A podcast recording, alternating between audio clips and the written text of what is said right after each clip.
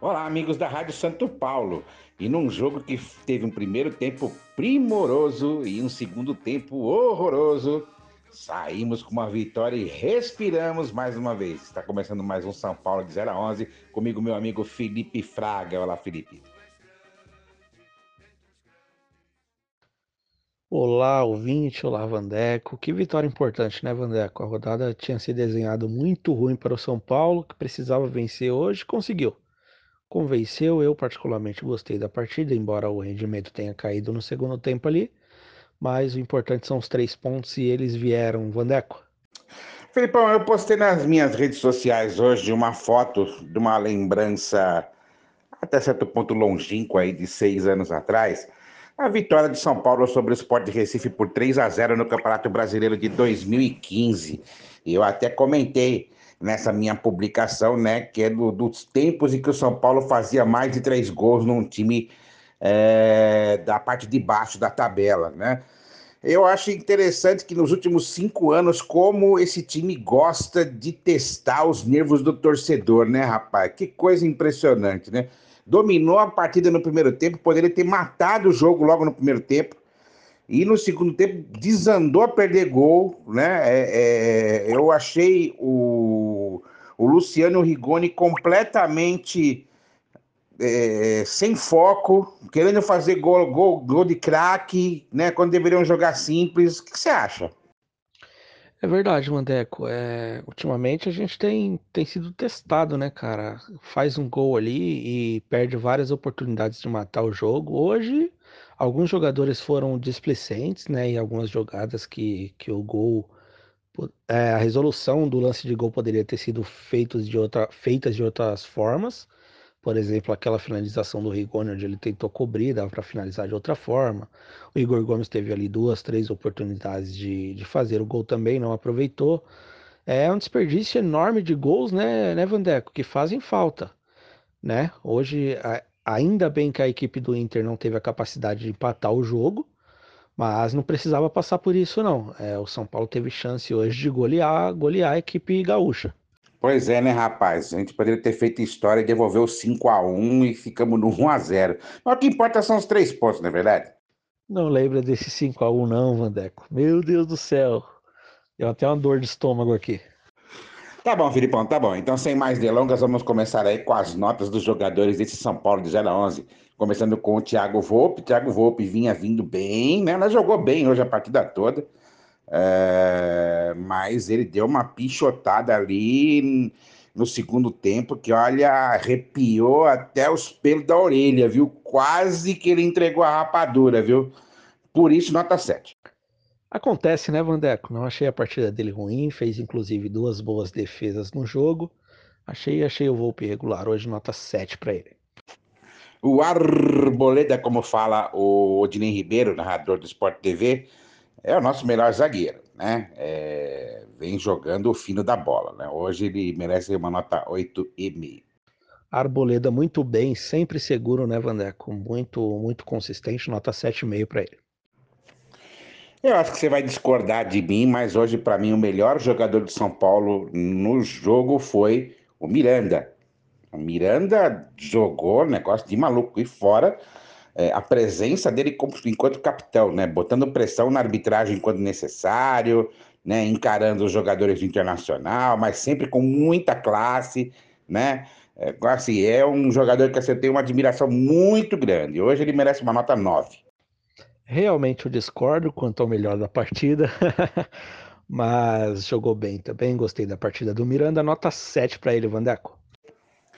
O futebol do Léo cresce absurdamente quando ele joga ao lado do Miranda e do Arboleda. Hoje ele fez uma partida primorosa, primorosa, nota 8. Eu ia ressaltar exatamente isso, Vandeco, a partida do Léo né, que jogou muito bem, para mim foi o melhor do sistema defensivo. Hoje vai ficar com a nota 8 realmente. E é aquilo, né? Quando ele funciona, o nosso lateral esquerdo, Reinaldo, funciona muito bem. E hoje foi mais um exemplo disso. Partidaça do Léo. A partida de hoje foi uma das melhores que eu vi do Orejuela. Né? O grande problema dele, pelo menos aparentemente, até pela própria substituição, é problema físico. Né? Ele não consegue jogar 90 minutos. Mas é um jogador que ele realmente foi bem. Hoje ele merece uma nota 7. No lugar dele entrou o Igor Vinícius, horroroso, horroroso, horroroso. Que jogador fraco, que jogador horrível. Nota 4. É, o Orejuela desde que chegou teve poucas chances, né, Vandeco? Quando jogou não não mostrou assim é, que valia o que, o que foi pago por ele, mas eu acho que é um jogador que pode render mais ainda.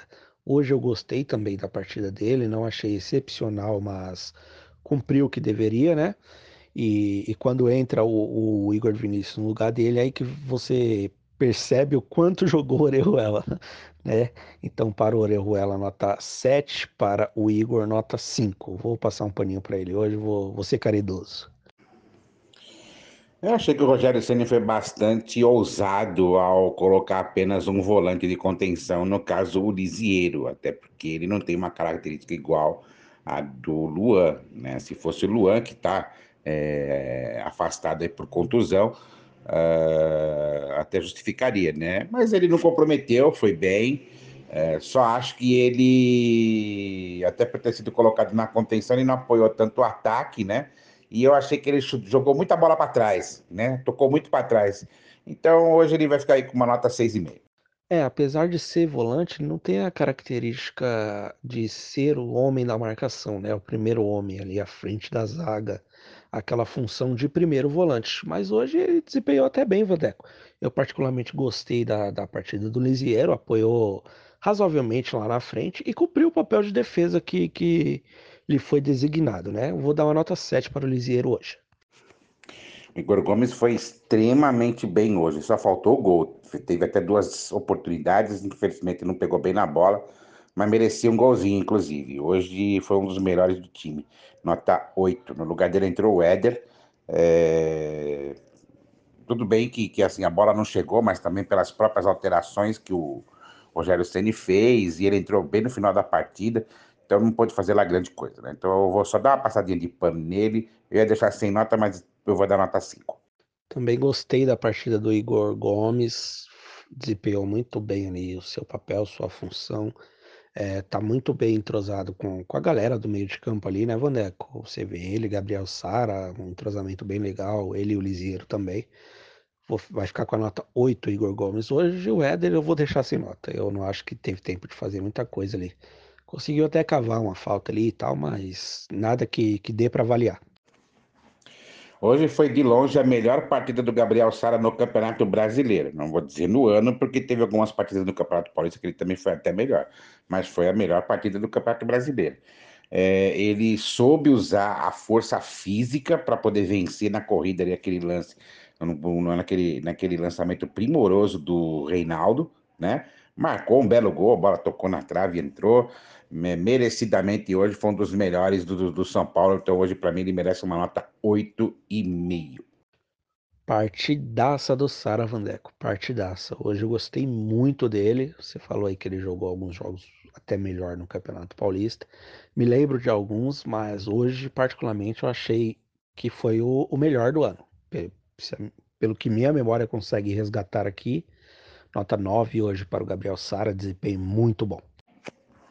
Ô, Felipe, como você mesmo costuma dizer, né? Quando o futebol do Léo cresce na defesa, cresce o futebol do Reinaldo na, no ataque, né? Hoje eu posso dizer que o Reinaldo foi quase perfeito, né? Pelo lançamento que ele deu para o gol do São Paulo, o gol do Gabriel Sara, o apoio, deu várias assistências, pena que o ataque não soube, não soube é, aproveitar, mas realmente essa foi uma partida praticamente perfeita do Reinaldo.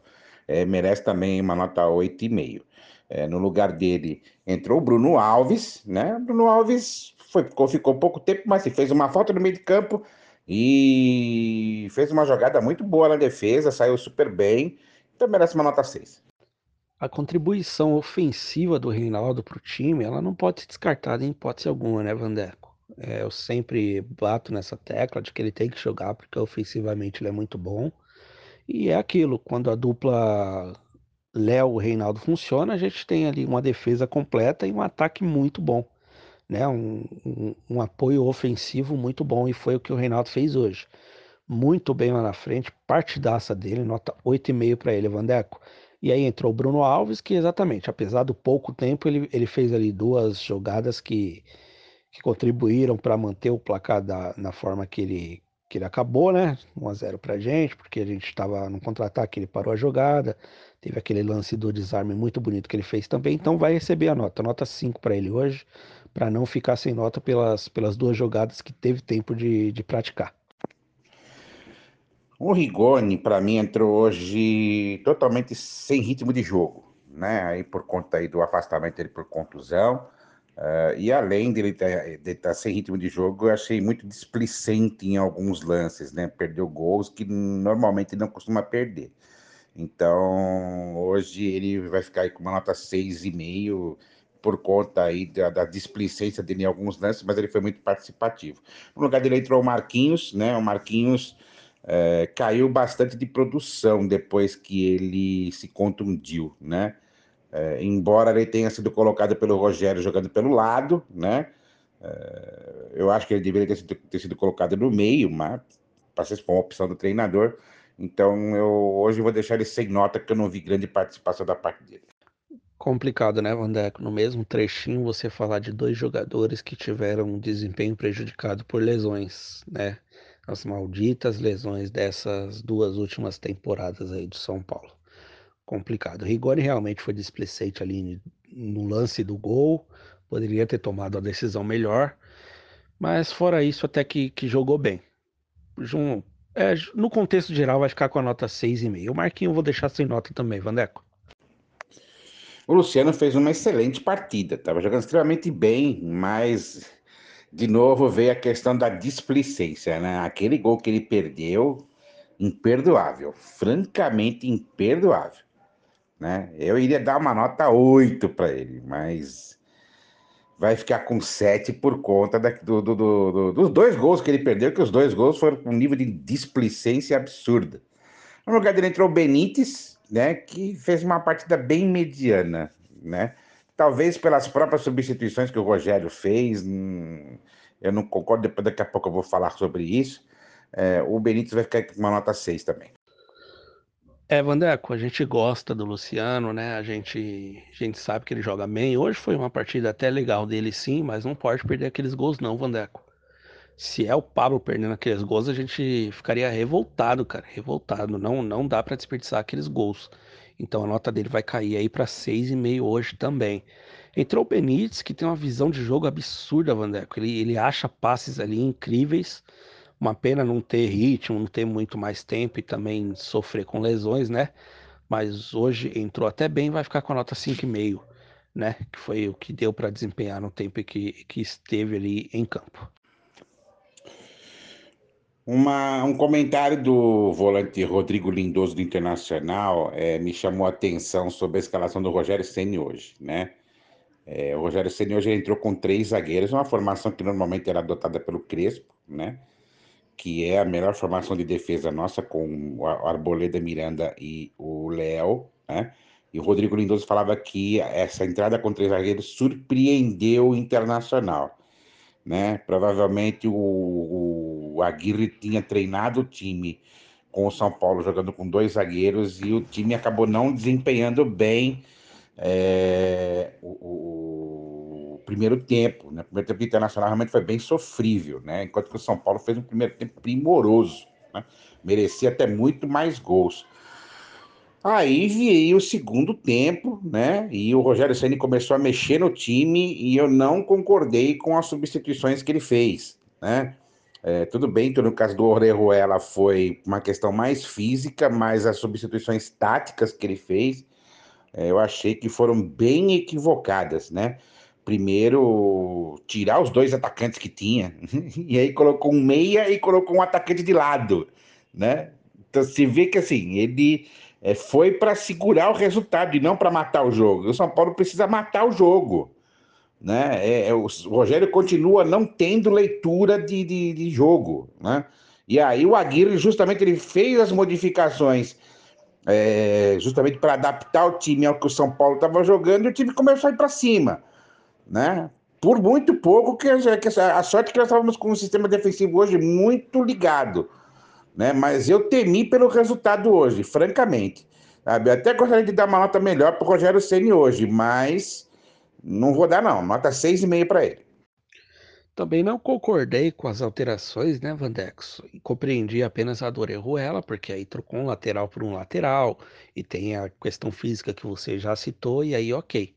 Mas deixar o time sem atacantes foi, foi complicado. E encher ali o meio de campo, sei lá, é, não, não gostei também não. Achei que ele tomou decisões erradas. Mas, assim, o, o primeiro tempo dele foi, foi excepcional, né? E quando eu vi a escalação, até falei, nossa, o Rogério começou a inventar já, não, não sei se, se vai colar isso. E deu muito certo, surpreendeu não só a equipe do Inter, né? Acho que todo mundo ali que, que viu. A gente já conhecia, o Crespo já fazia isso, mas a gente não esperava que o Rogério viesse com, com três zagueiros também.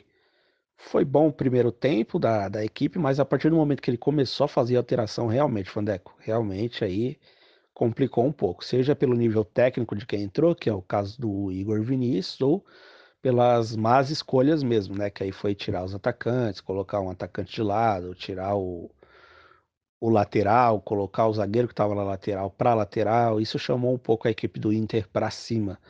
Nota 7 aí pro Rogério, vai. Passando o pano, né, meu? Olha, eu ainda tenho o pé atrás com o Rogério Ceni, cara. Eu só vou eu só vou elogiar quando, se ele conseguir levar o nosso time para Libertadores, cara. Enquanto isso, eu vou continuar criticando. Ah, passei um paninho ali porque eu tô feliz, né, Vandeco? o time ganhou, deu uma respirada maior aí, então eu passei aquele paninho mesmo. Libertadores continuo sem acreditar, né, porque é basicamente um milagre, apesar da pontuação estar perto ali, da possibilidade de um G9. Mas eu, sinceramente, não estou esperando por isso, Vandeco. Seria bom demais, seria excepcional, até financeiramente, né? Mas, particularmente, não estou esperando por isso, não. Ficando aí mais tranquilo nessa briga para não cair, eu já estou satisfeito. Aí é só pensar para o ano que vem qual é que vai ser. Pois é, Filipão, e a tabela continua contra nós, né? Temos quatro jogos muito difíceis pela frente aí. Nós teremos o Bahia em Salvador, próximo jogo, o Fortaleza no Ceará e depois o Flamengo aqui no Morumbi e o clássico contra o Palmeiras no Allianz Parque. É, o, São Paulo, por incrível que pareça, ele está indo muito mal contra os adversários diretos e consegue ir bem contra os times da, da parte de cima. Só lembrar o empate contra o Atlético Mineiro. Uh, quantos pontos você acha que o São Paulo faz nessas quatro rodadas? Eu apostaria aí em seis pontos. Sequência complicada, hein, Vandeco? Caramba, mas eu vou jogar positivo aí, hein? Eu vou chutar sete pontos, Vandeco. Ah, você tá otimista, hein? Você tá achando que a gente só vai perder no Palmeiras, é? Nada disso, Vandeco. Esse é justamente o que tem que ganhar. Eu acho que quem vai complicar muito aí de, dessa, dessa lista vai ser o Fortaleza. Acredito numa vitória contra o Bahia aí. Chutaria um empate contra o Flamengo e uma vitória para cima do Palmeiras. Cara, os meus seis pontos seriam justamente contra o Fortaleza e contra o Flamengo. Eu, numa boa, eu não acredito é, numa vitória contra o Bahia. O Bahia, apesar de estar lá embaixo, é um time muito difícil. Eu acho que nós vamos perder do Bahia e nós vamos perder do Palmeiras lá no Allianz Parque, porque a gente não consegue ganhar dos caras lá, meu. Eu acho que vai ser seis pontos.